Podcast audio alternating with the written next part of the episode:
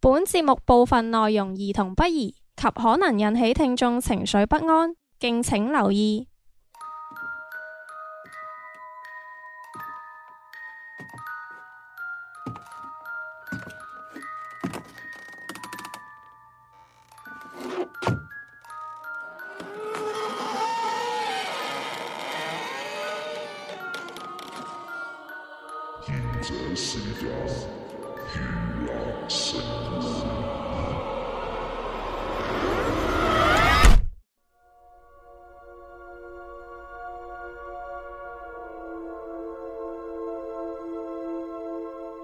晚上好，歡迎收聽賢者時間特別節目《盂蘭盛會》，我係小明。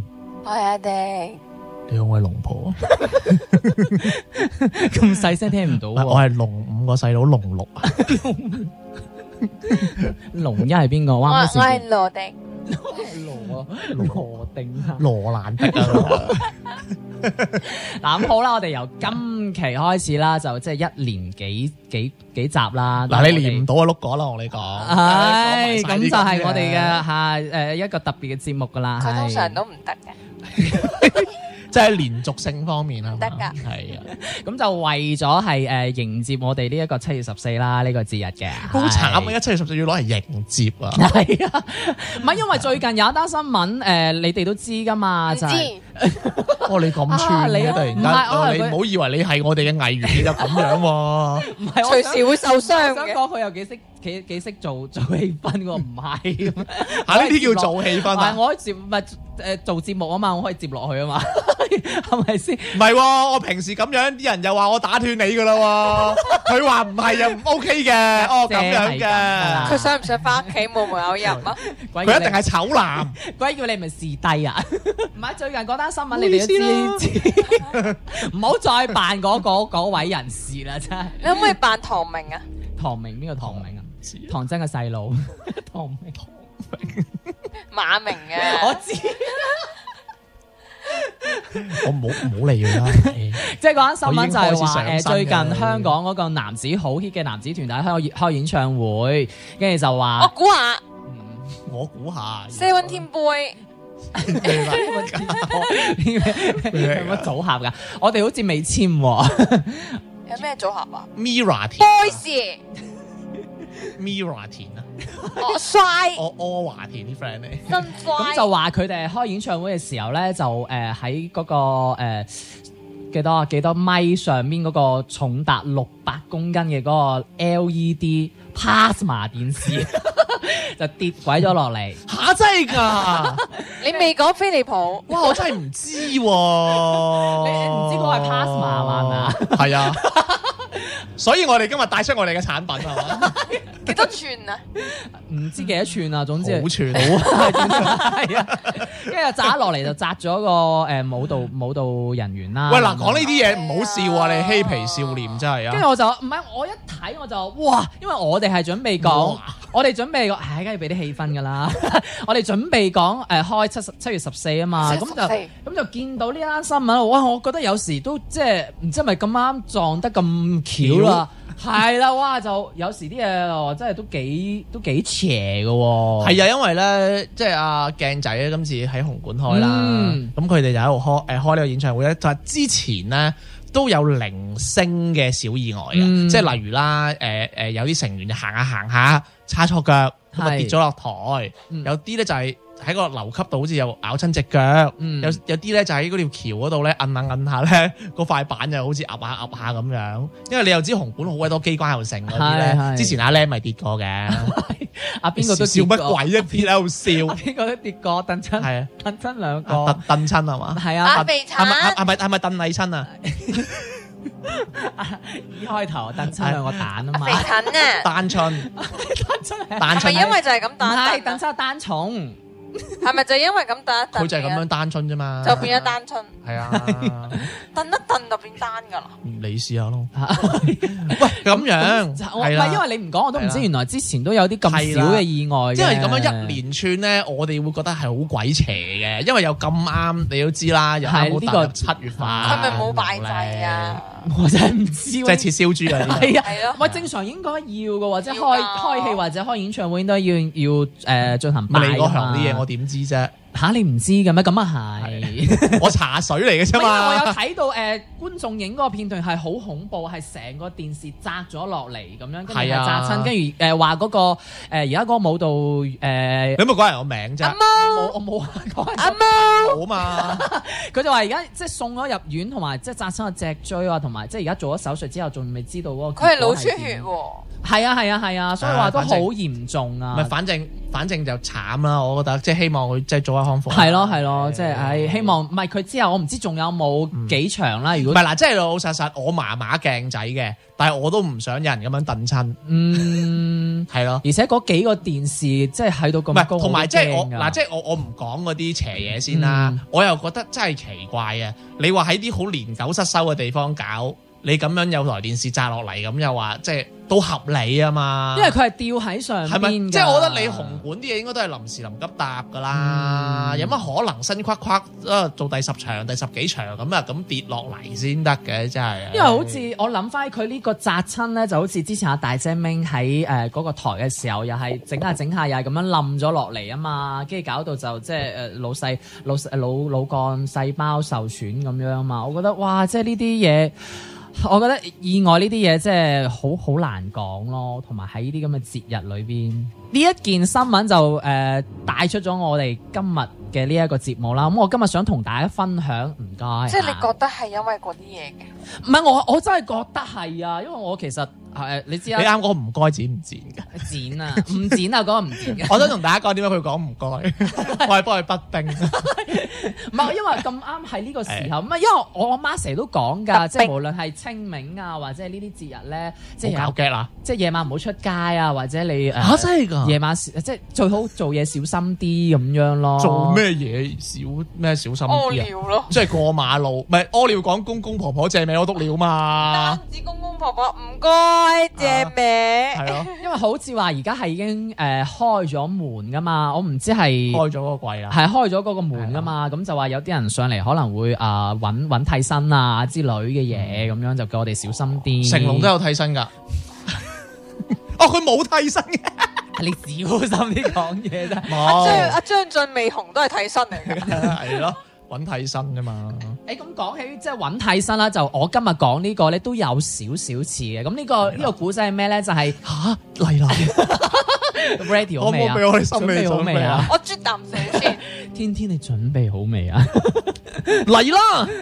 人生路，你唔好提前打啲歌先啦。喂，你使唔使幫你大佬打歌啊？通常我哋喺節目裏邊打嗰啲咧，我哋都我哦係唔會播 㗎。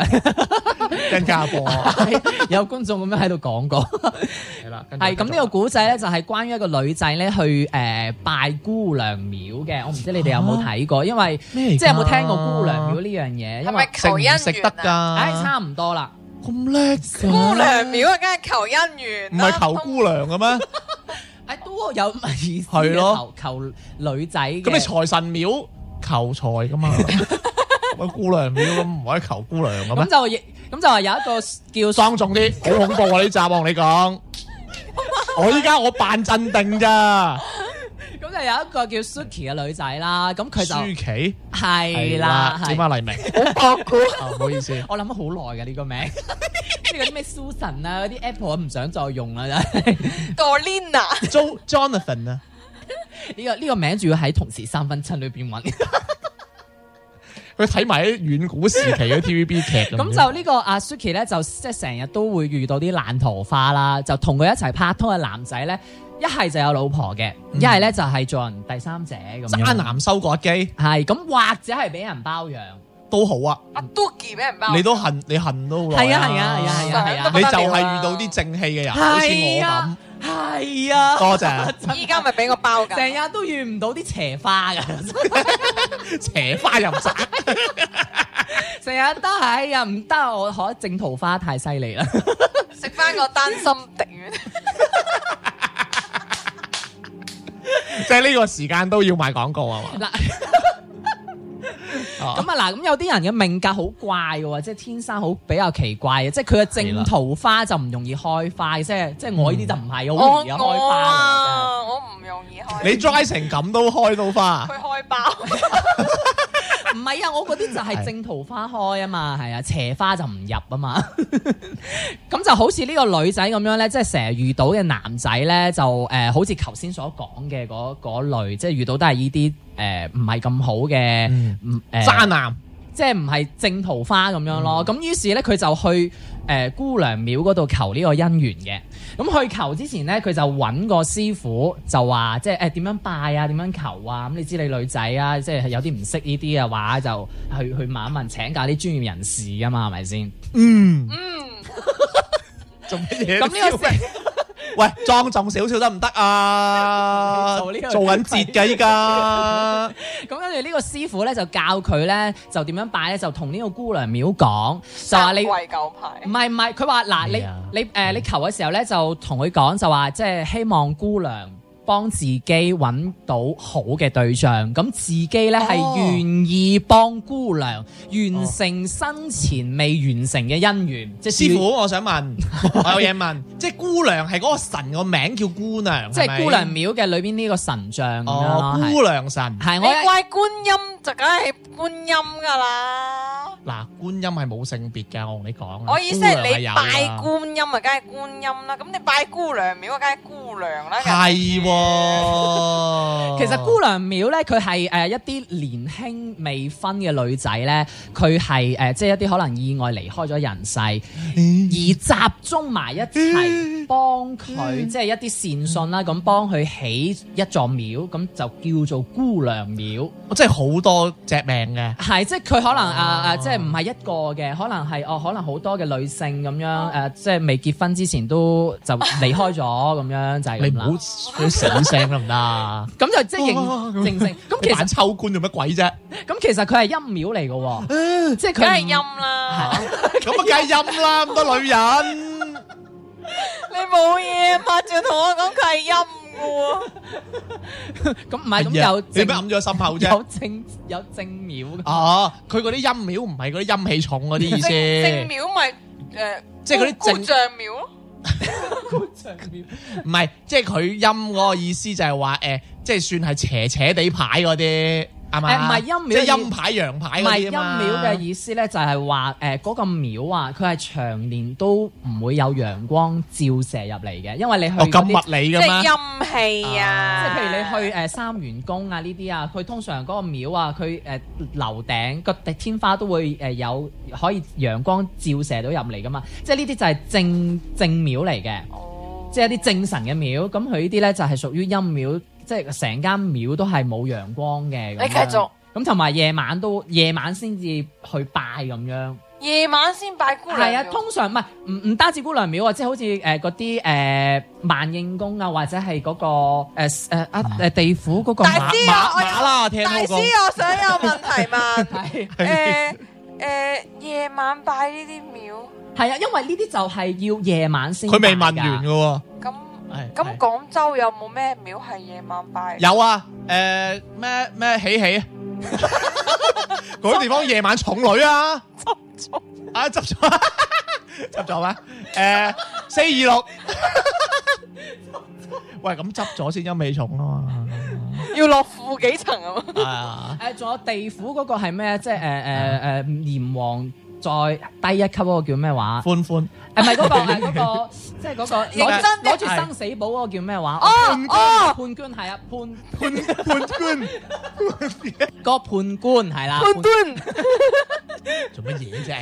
你扮你扮口齒唔清，好搞笑咩？咁鬼低級嘅呢個嗱人嗰真個係，都係屬於陰廟嘅喎，嗰個都係屬於陰廟嚟嘅，即係判官廟。係啊，點嗯解冇人會拜判官啊喎？有㗎有啊誒灣灣嗰邊係有判官廟㗎，係啊，拜判官係咪想佢因為因為遲啲寫我名啊？誒唔係，因為佢判官係意思係等於一個審判啊嘛，即係譬如佢有啲咩事咁咦去上帝求，都做呢啲嘢嘅啊係咯跟住佢有咩事咁去求，咁佢誒覺得哦，譬如我喎，寫求好啲。我求呢件事，咁由判官去定定論呢件事究竟係啱定唔啱咁樣啊嘛。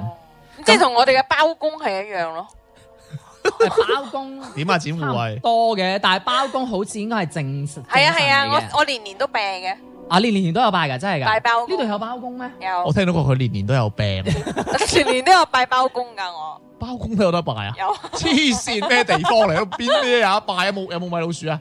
有冇 Hello Kitty 拜啊？好啦好啦，嗱咁跟住啦，接住落去佢就講完嗰段話啦，即係誒願意幫我姑娘完成完成啊佢生前未完成嘅嗰個姻緣啦，咁樣咁然之後就掟嗰、個誒、呃、餃杯啦，哦，我知聖杯啊唔係唔係唔係啊我我我我搜個資料㗎，誒、係我哋叫聖杯，但係誒、呃係原來佢係叫做誒掟餃杯啊，三次係正誒、呃正反之後咧就叫聖杯咁樣嘅意思。哦我哋會嗌掟聖杯咯。係啊係啊係啊，啊係啊，咁就掟咗三次，咁就係即係代表係個姑娘應承願意幫佢啊係啦。咁 OK，跟住白誒，sorry，sorry，我想查一查先係嗱，我我啱我我總結一下小明啱講嘅嘢先，就係一個女仔啦，佢好想去求求啲嘢啦，咁樣係跟住其實咧，佢呢個佢佢呢個姑娘咧，其實係要有有等價交換嘅，係你要肯幫阿姑娘完成咗佢生前嘅願望，係咪誒咁唔話？係係個師傅咁教佢，係啦，個師傅同佢講話，你要完成姑娘嘅姻緣，完成咗佢嘅姻緣係嘛？幫佢揾到對象之後就幫係啦佢完成呢一個唔係，我要幫姑娘揾哦係到姻緣先。係係跟住係佢係先。幫我揾到姻緣，係係係係係咪係？OK，繼續。嗯，個但但係前提係個師傅咁教喎，但係唔其實唔係咪唔知係咪咁講嘅喎？ 吓唔係啊嘛，啲師傅咁嘅，哦哎係咪額頭好高嗰個 啊？係唔係嗰個？咁跟住拜完嘅嗰係咪段同家燕姐耍氣功嗰個？啊誒嗰個， 你又唔好咁講，哦嗰個成日幫襯家燕姐。咁啊，跟住拜完嗰段時間咧，就真係桃花好好嘅喎。吓咁所以行街食飯咧，都有男仔主動即係揾嗰個誒、呃、問佢攞電話咁樣啦。咁後尾咧就經過咗朋友嘅介紹咧，就識到一個單身嘅男仔，咁條件係唔錯嘅，仲要比佢細六歲嘅男仔。小鮮肉，有節奏，咁六歲咧，但係喺民認 間，真啲，但係喺六歲咧民，有㗎，但係六歲咧喺民間咧係又要我接嗰下死喎，真係有望但住我咁 樣啊！真係但係六歲咧喺民間其實嗯係代代表六沖，其實係唔好嘅喎。哦，即係六就七㗎啦，唔係 ，sorry，即係六就唔好啦，因為六沖嘅意思係啦就係話，即係我哋上嗰幾節即係講嗰係啲啦咩衝啊、係殺啦啊，係啦係啦係啦咁但係因為衝啊殺啊係咪嗰啲清兵嗰啲台詞嚟？咁但係 Suki 唔理啦，即係都唔都係都係都嗯因為太好啦，唔係因為啊又靚太身耐啦，太哦 dry 啊，即係好耐都冇一段姻緣，咁佢就即係豁出去啦。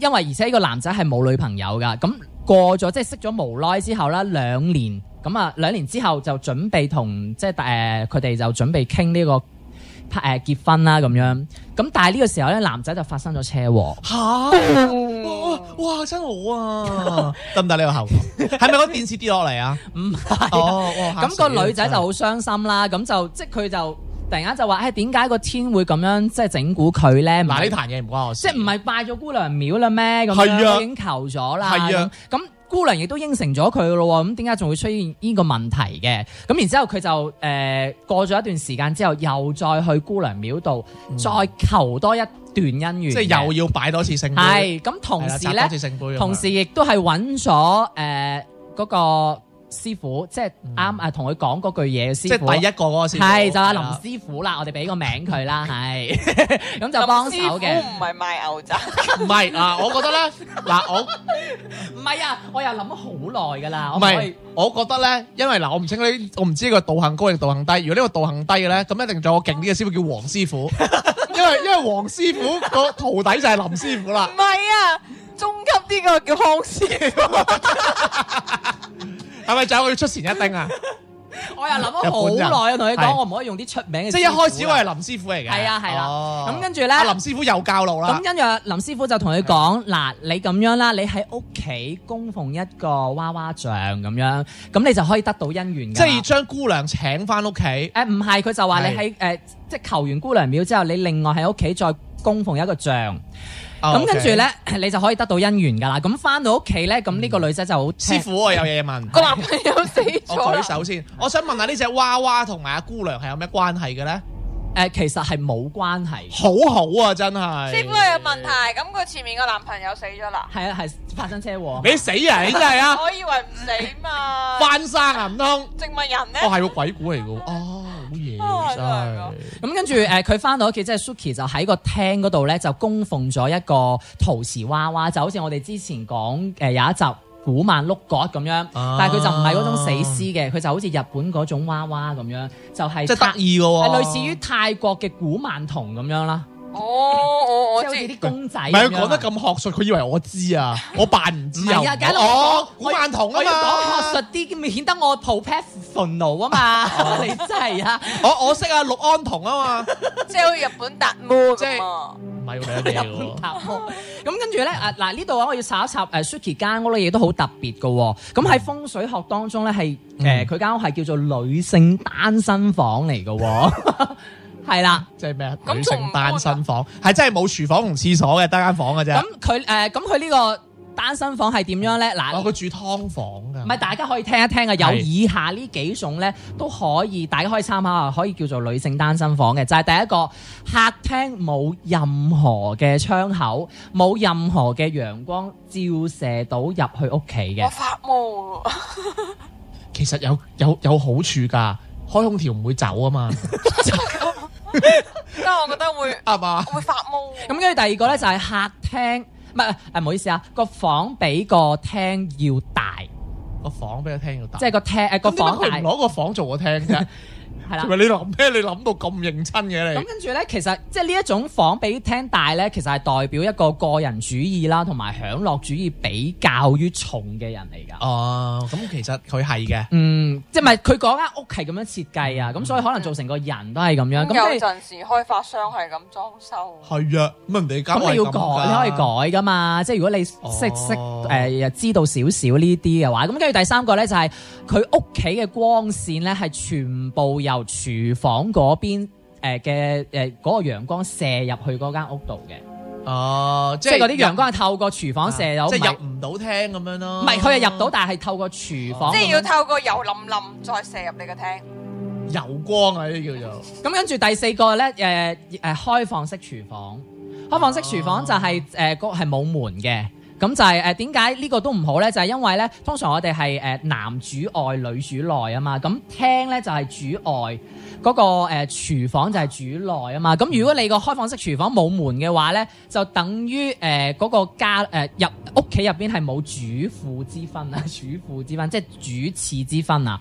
單身啊嘛。咁女性就會比較於強勢咯。哦，獨立啦，係啦。啊，你可以咁講，但係會導致男人有一種好無形嘅壓力咯，即係可能話誒，成日都喺出邊誒，即係出邊奔波啊，唔係好想翻屋企啊，或者係成日流連於出邊咁樣咯。即係如果係有一煙種花之地啊！咁啱啱好，阿 Suki 嗰間屋就有晒以上呢幾種情況啦，咁所以就即係又即係又比較麻煩啲啦咁樣。嗯咁然之後咧，誒麻煩啲嘅原因係佢嘅姻緣麻煩啲，係咪？唔係佢本身係定係成因個運程唔麻係煩啲咧，佢本身間屋啦，個風水又麻麻地啦，咁佢嗯誒去求咗嗰個姻緣又唔得啦咁樣，咁然之後咧，再加上佢個廳係好暗㗎，啊，而且係有一種發霉嘅味道，發毛，係啦，發毛嘅味道。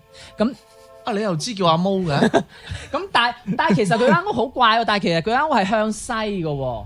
即係佢應該係射到陽光入嚟嘅喎一路向西但係佢旁邊，一小時性生活圈。但係佢旁邊係有好多係高樓遮住咗，所以其實就算向西嘅話，一樣都係冇辦法有陽光射入嚟咁。咁佢嗰啲即係廚房嗰邊又向咩㗎？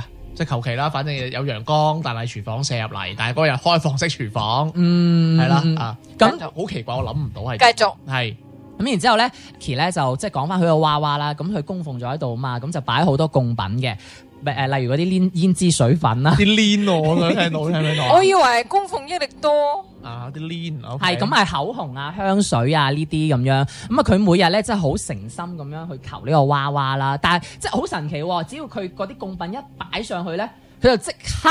就誒嗰、個人緣就變得好好噶咯喎，咁終於咧好哦努力咁樣求到第二段姻緣啦。咁跟住第二段姻緣係點咧？我哋轉頭翻嚟再講。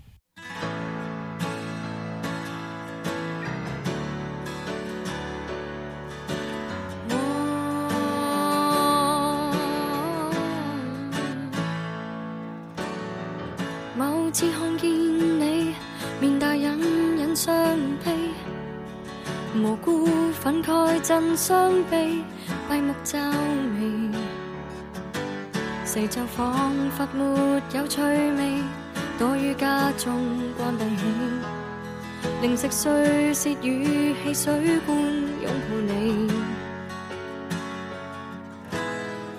遠遠細看你，為究竟辛苦自己，無意去隔窗規避，卻又好奇。為了爭吵沒有勝利，或是壓力未能避，還是女友遠去千里，極為利。沉迷暗裏揣摩你，假想千種虛構境地，遐想中推敲真理。潛藏暗處欣賞你，漆黑中增添了旖旎。大廈沒有距離，鄰居變做知己。提供每日的希冀。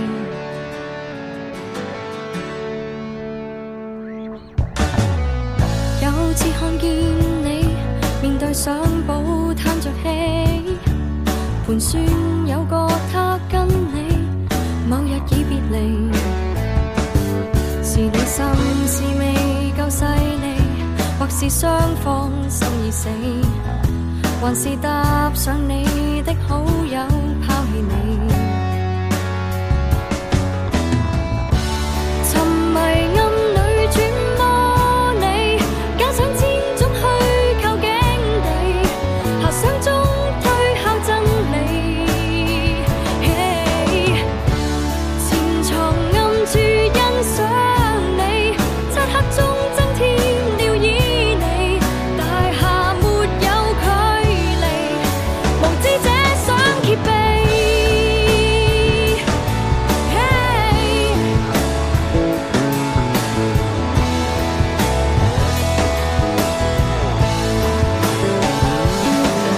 Oh, oh, oh. 卻發覺照片中的你，踏着是我感覺細膩，原來自己應該識你。過去快鏡般閃起，是道路意外使我倒地，靈魂別我遠離，從此隔別兩地。如今靠洞察也未，憑窗眺望偷窺你。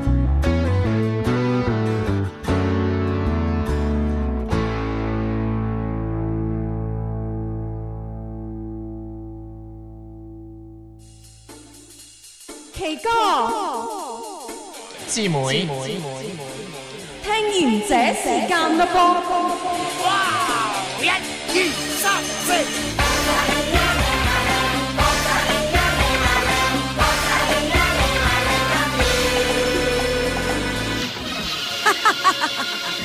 各位觀眾，我就係咦，有乜解救係女人聲嘅？繼續翻嚟盂蘭盛會㗎，哇！頭先咪後之後，滴滴好多問題 嘅，我哋咁梗係啦，佢都係其中一隻邪神 嚟噶嘛。咁跟住點解呢冇人拜我㗎？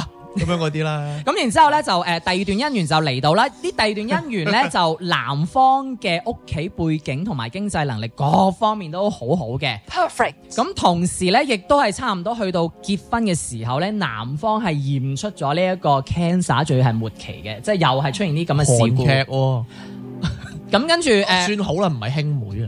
咁而男方嗰邊咧就即係希望 誒、呃能夠借住誒成進佢哋兩個兩個結婚，即係沖起一下咁樣，係即係希望對個男仔嘅呢個病有幫助啦。但係呢個時候女仔咧個心入邊咧就有咗個私心，想選擇放棄嘅，因為因為個男友個病咁樣，即係佢會覺得哎呀你都有病係啦，咯我都冇辦法再繼續同你一齊啦咁樣。但係雖然心入邊都係愛嘅咁樣，哦，即係同咗呢個女嘅一齊拍拖之後先有癌症，無奈係就誒發現到有 cancer 咁樣啦。可能一離開佢就冇啦。誒， 啊好嘢喎真係。咁跟住，然之後咧，佢就覺得 即係好奇啦。嗱，若兩段姻緣啊，都係誒個男仔一係就第一段就係、係誒、發生車禍過咗身啦，第二段就驗出有 cancer。咁然之後咧，佢就即係好怪，因為佢一直都想揾一個好安穩嘅一個歸宿噶嘛，即係佢成日就係諗住奔結婚噶嘛。咁但係咁後尾佢又再去揾呢個林師傅啦，咁佢將成件事講俾阿林師傅聽，個林師傅都覺得好奇怪喎。佢話：誒點解咁怪嘅？嗱，唔佢每兩段都冇好結果。咁又求咗姑娘廟啦，又嗌佢擺咗嗰個公仔啦咁樣，點解㗎？咁佢都過一期，咁啊林師傅咧，係啊，跟住又點解就去問咗另外一個馬師傅 啦，馬師傅，係啦，高級啲，咁跟住阿馬師傅又同阿馬林，師傅之前係咪喺林城北啊嘛？咁跟住阿馬師傅就做嘢做同嘢。明成白，明冇講唔咁咧就馬師傅又同阿林師傅講，佢話你用呢一種方法去求咧，係完全唔啱㗎，哇走晒音啊真係。咁咪即係阿老林搞事。喂，咁啊老諗真係點佢嘅啫喎佢就話誒唔單止求唔到姻緣啊，反而係。將誒、呃反而係姑娘廟啊，將 Suki 身邊呢一啲同佢拍拖嘅男仔一個一個咁樣帶走，哦，就變成咗姑娘自己嘅姻緣啦。就頭先迪迪喺咪後喺度問啦，誒點解求咗之後你點解唔係哦咁，你話又你又篤爆嘅。 唔係唔係話幫佢誒、呃有呢個咩嘅咩咁即樣係姑娘變相係幫阿姑娘去，係啦，即係等於幫幫姑娘完成姻緣，係咁就等於即係阿 Suki 每同一個男仔拍拖，就等於係害咗呢啲男仔咁樣咯。即係一一個就一個就鋸死啦，一個就咁樣咁樣。哦咁然之後咧，阿、林師傅就將呢一啲説話就即係同翻阿 Suki 講啦。講完之後咧，跟住佢成個人就即係變到好好，咩先？我想我想嗯我想問下師傅，係林師傅問阿馬師傅，係啦跟住問完阿林師傅，繼續復述翻俾阿 Suki 聽啊。啊，將阿馬師傅講嘅呢啲復復述翻俾咁阿啊阿 Suki 林師，咁阿林師傅咪真係踩緊自己？呢佢驚唔驚啊？Suki 林夢友行好罩忌嘅喎，咪因為我聽額頭好高嗰個師傅講 咧，佢話有好多師傅跟佢學完之後咧，都唔會同人講係跟佢學 㗎，真㗎。因為會佢拆拆住自己圖。喂，咁我覺得嗰邊啲師傅都幾務實喎。唔係咁可能修飾過嘅，可能一手哦我個 friend 同 我講嗰啲啊，咁跟住 OK 即係跟住佢就成個人即係知道咗個原因之後，就變得好奇奇怪怪啦咁樣。嗯咁之後有人去呢個女仔屋企揾佢嘅時候咧，佢就會對住嗰個娃娃咧就自言自語嘅。有人去揾，我想問係係邊個去揾啊？林即係譬師如傅朋友，唔係唔係師傅，哦即係譬如朋友上屋企揾佢咁我都係樣， Suki，即係係啊開解下佢或者係點樣誒，即係等於之類嗰啲咁樣啦佢對住個娃娃咁佢就會笑望住個娃娃就會自言自語，跟住突然間會傻笑嘅咁樣。哦咁過咗一陣咧，佢又會好正常咁樣同你即係繼續傾偈咁樣嘅喎。好似我哋做節目咁喎但。係你會啲朋友會問佢，你知唔知頭先自己做緊咩啊？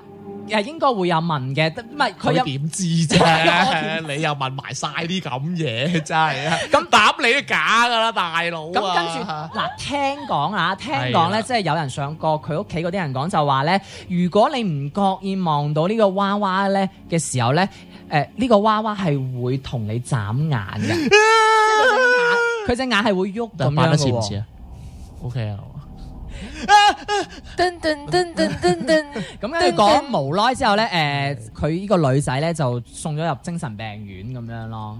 阿誒 Suki 阿阿阿阿 Suki Suki 啊又送咗入精神病哦院，因為佢已經拜到啊！誒、佢後期已經係誒、即係佢求唔到啊嘛，兩段都咁可以繼續拜啊嘛，因為其實佢嗰、哦，個即係佢佢係諗住仲要拜第三段嘅拜娃唔娃係。佢繼續喺屋企拜嗰個娃娃，哦佢、已經可能拜得比較瘋狂啦。其實嗰個娃娃已經係好多靈體啊，已經係附咗，即係唔止一個喎，係好、多附喺上邊啊。同埋阿 Suki 佢本身自己已經係俾嗰啲好朋友老友記誒入侵咗㗎啦。咁啊馬師傅冇同阿林師傅講應該教呢個 Suki 點樣做咩？係咯，馬師傅幫一半嘅。其實幫唔到噶啦，到後期誒誒嗱，後期我再去了解過呢、個誒、呃即係呢個故事咧，就係話有即係嗰啲得道嘅高僧啊，幫佢念經啊，都救唔翻佢啊！即係佢已經係影響到佢個肉身啊，同埋佢個魂力入邊個魂啊，即係佢已經係破壞晒啦，哦即係等於佢嘅，即係你點樣整佢都醫都整唔到噶啦。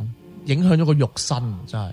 即係唔喺度念經嘛，咁佢、哦即係佢已經係有啲唔知自己係要做啲乜嘢嘢，咁即係咧呃哦混混誒混混噩噩，即係我餓下餓下，即係聽唔入啦。即係係啊司法都已經唔得啦。咁啊，講完嘢啦，係啊，咁啊成就成講完就唔講，講完， 唉，問咁講完啦，咁啊，我哋嗰時講，我哋廣州有冇啲咁陰森嘅一啲寺廟有啊，東方樂園咯，執咗？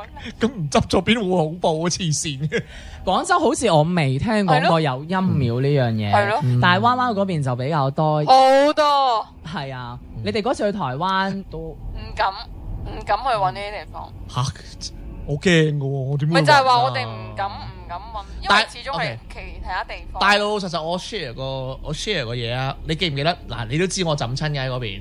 跟住咧，我有個同事同我講咧，佢話因為嗰邊係好邪噶，彎彎好邪噶。跟住佢就話佢驚我，即係其實我我浸親之後上嚟咧，即係其實我你又覺得我冇事啦。跟住其實我翻嚟之後咧，我咪大病咗一場嘅。嗯咩病啊？誒、甲甲亢啊嘛。嗯大餅嘛，而係我我有啲朋友佢就唔可以話係迷信嘅，即係佢比較信呢啲嘢啦，唔係你啊，小明。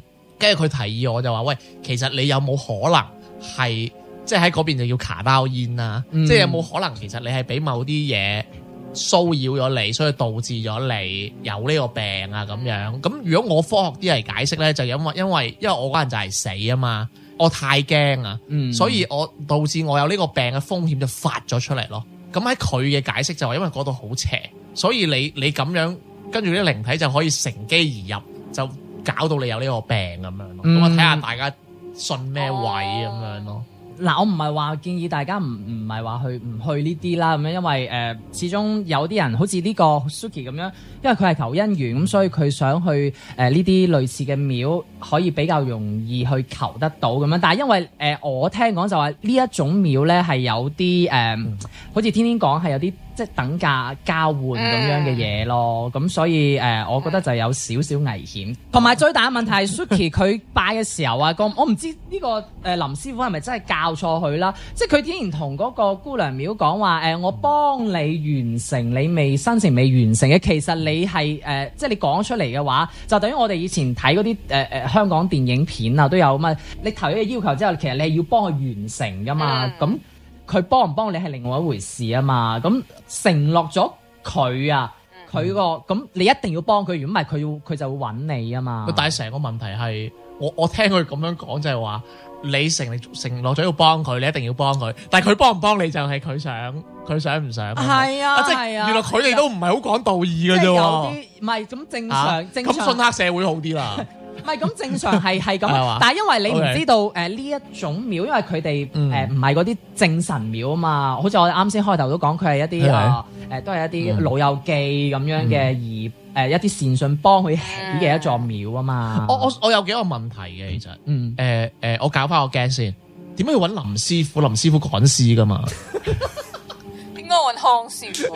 咪開玩笑。 嗱，我認真啊，認真。OK，我 問翻嗰個問題先，因為其實咧，我我成日都想問一個問題啊，點解佢哋會咁去拜邪邪嘅廟咧？嗱，首先有個問題，你信呢啲嘢，你對呢啲一定有敬畏噶啦。嗯咁你有敬畏，你有可能係會驚噶嘛？即係好似我，我都我都知我唔信，但係我真係我超驚。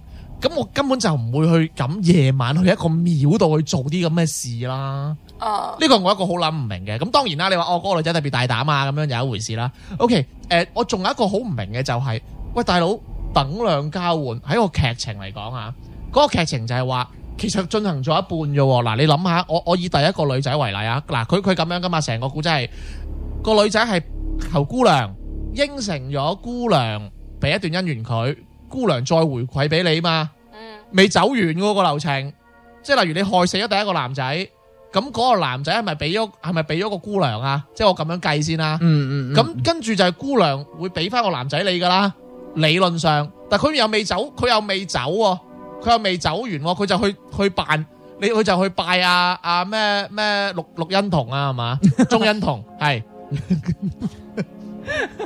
係咁，佢又請翻個鐘欣彤過嚟，咁即係我係嗰個姑娘，我想幫你，我幫你唔到啦，大佬啊，你你冇你即係起我飛腳啫，係咪先啊唔？係但係誒、啊佢啊即係咪即係嗱？如果我係姑娘，我點解你係咪信唔過我先？拜一半你又唔拜我唔啊咁係，樣，但係佢係咯大姑娘有有幫佢揾到好嘅對象啊嘛，只不過去到誒、呃、談婚論嫁嘅時候，哦呢、個姑娘就可能要啊攞咗呢個男收咗佢男身邊呢個男仔咁唔係樣，喂，首先我咁樣認為喎，嗱、嗯我咁樣認為呢個雕喎，呢、個雕係你幫姑娘完成佢嘅姻緣，嗯，姑娘再幫你完成你嘅姻緣啊嘛。係咁，如果你嘅如果姑娘你完成姑娘嘅姻緣係。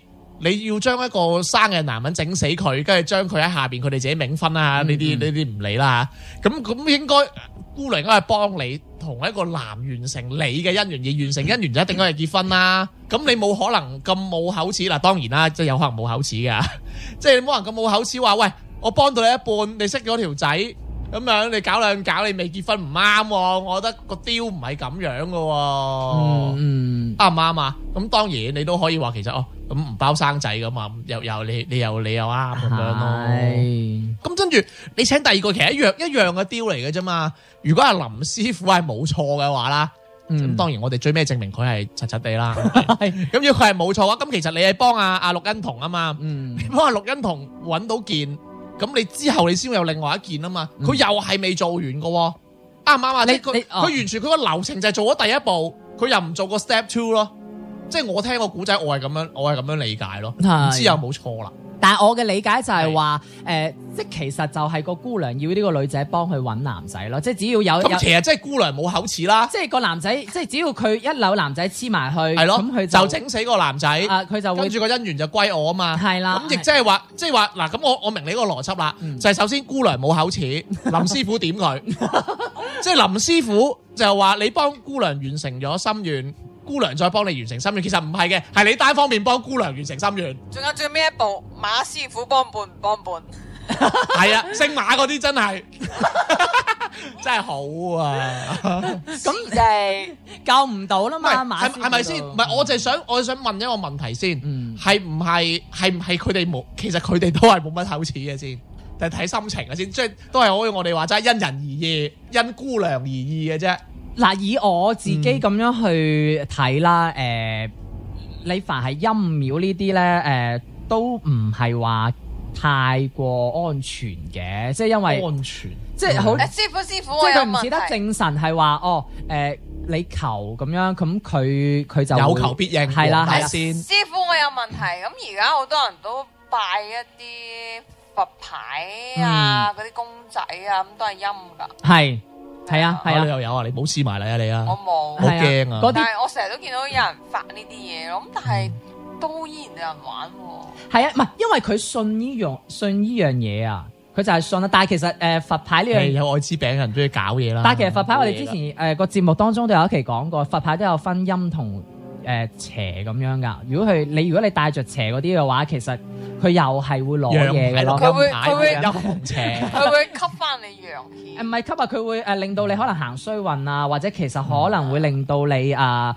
害你啊咁。唔係，因為咁樣嘅，我聽小明講，我我講啊，唔知你你唔啱，你再補充啊。因為其實陰牌咧，佢係帶佢嗱，俾嗱俾我覺得咧，即係佢似炒股票嚟講咧，就係等於佢個槓桿好重，嗯，即係其實佢嘅收益會好大，嗯，但係如果你撲街，你就會撲街得大咁嗯樣。咁陰牌就係咁樣，如果你陽牌，你陽牌就等於係一個可能誒、呃緩慢一係一個比較緩慢嘅保本嘅。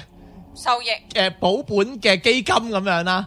你你就要一比比較長嘅時間積累咁樣，我係咁樣睇咯。咁所以其實如果啲人擺陰牌嘅話，其實佢可能會比較注重短時期嘅收益咯，即係佢想但係我我即刻揾到個好嘅男仔咁樣咯。咯。因為你唔知道嗰個陰牌佢誒裏邊嗰個牌佢放嘅嗰個靈係乜嘢啊嘛。我之前有聽講過話嗯係放 B B 仔，係啊係啊係啊，咁、萬一你唔知道佢放嘅唔係一個正神，係一個誒、呃、陰靈嘅話，咁佢咪你咪自身會有啲唔好咯。同埋你有冇師傅喺旁邊教路或者係誒點樣嚇、喺？師傅教都唔得啊！呢、個故呢、個故事話俾我知，啱唔啱啊？咁咁只 係你啱啊要揾馬師傅。未必㗎，可能馬師傅老點佢嘅咋。 馬師傅都俾阿黃師傅陰咗，喂，我我喂嗱，即係咁樣嗱，最尾嗱最尾啦，即係嗱嗱，首先我講啦，我覺得呢個古仔咧，我唔清楚小明喺邊度揾翻嚟啦，但係我覺得呢一個古仔咧，其實係好戲劇性嘅，即係其實佢有啲誒、呃 dramatic 嘅，誒點解咧？即係因為其實你覺唔覺其實佢係有高潮嘅位，同埋有嗰啲咩位咁樣咧？同埋到最尾佢個 ending 咧，佢見到個女仔喺度傻，最尾傻咗，跟住嗰個嗰個公仔向你眨眼，其實就好鬼似一個電影 ending 咁樣。係我覺得其實佢係一個誒、呃即係我覺得有虛構嘅成分嘅，嗯但係我覺得佢佢表達咗一樣嘢啊，就係、女仔可能好難揾到對象。如果即係話嗱，即係大家都有貨嘅，啱唔啱啊？咁唔使求呢啲嘢啦，啱唔啱？唔使去起起啦，起起唔使執啊，係咪先？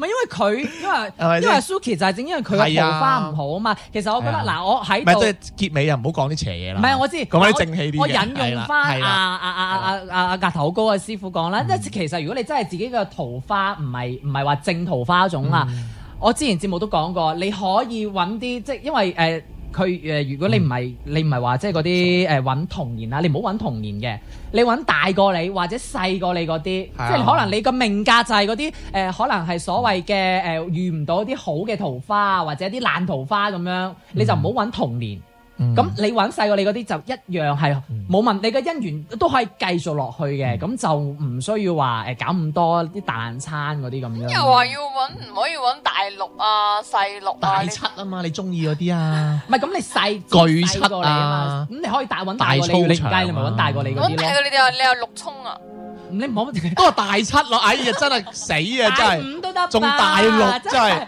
大五唔得嘅死六嘅真係，係係都要六啊喎係啊，大七唔好咩？大三呢個大噶嘛，係大咪啊媽七， 大八都得係嘅。喂你揾個大你四廿年啊，你過兩年你發達啦，你唔仲使做揾生意，你唔使揾大揾細過你都得，我先細八。十八歲，大四廿年都係五廿八，死得啦咩？大六十 年啊，你揾一個即刻可以拗長糧退休嘅唔，係你使乜咁在乎大啫？細都得細八歲咧，咪有排撚玩啦！哎我未試過呀，真係我未試咪過可先以唔係我慢玩，慢咪搣先啊我你未真係試過可以玩撚八年。有排撚 玩，哎呀，慢慢，哎呀，玩對殘都得啦，真係。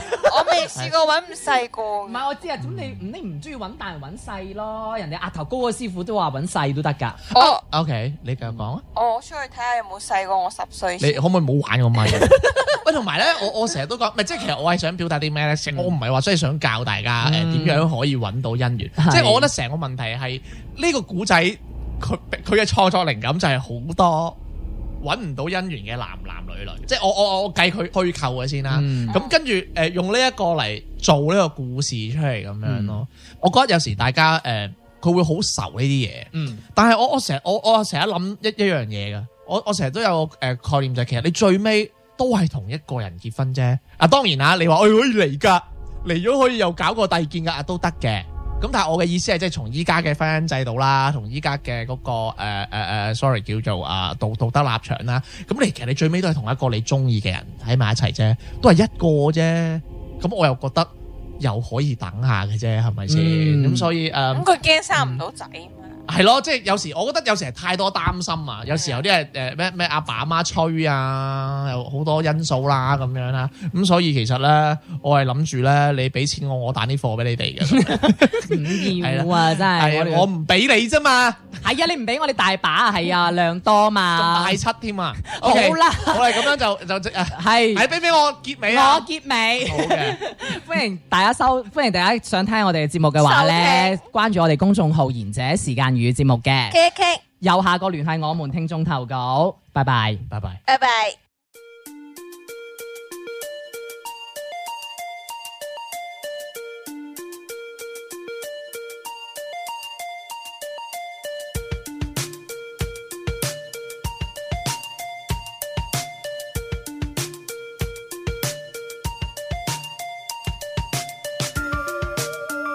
Hãy subscribe cho kênh Ghiền Mì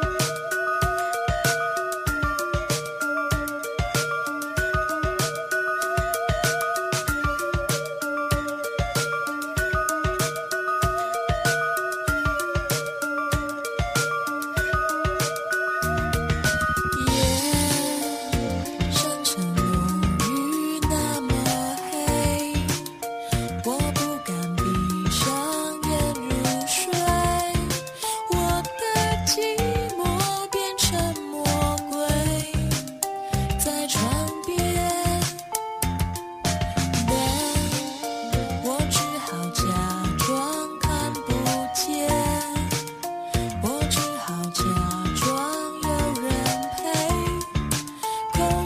气味太明显，太明显。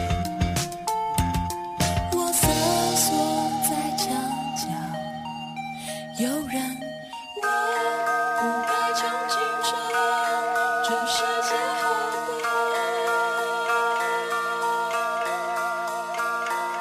还有很希望我宇宙可以信任。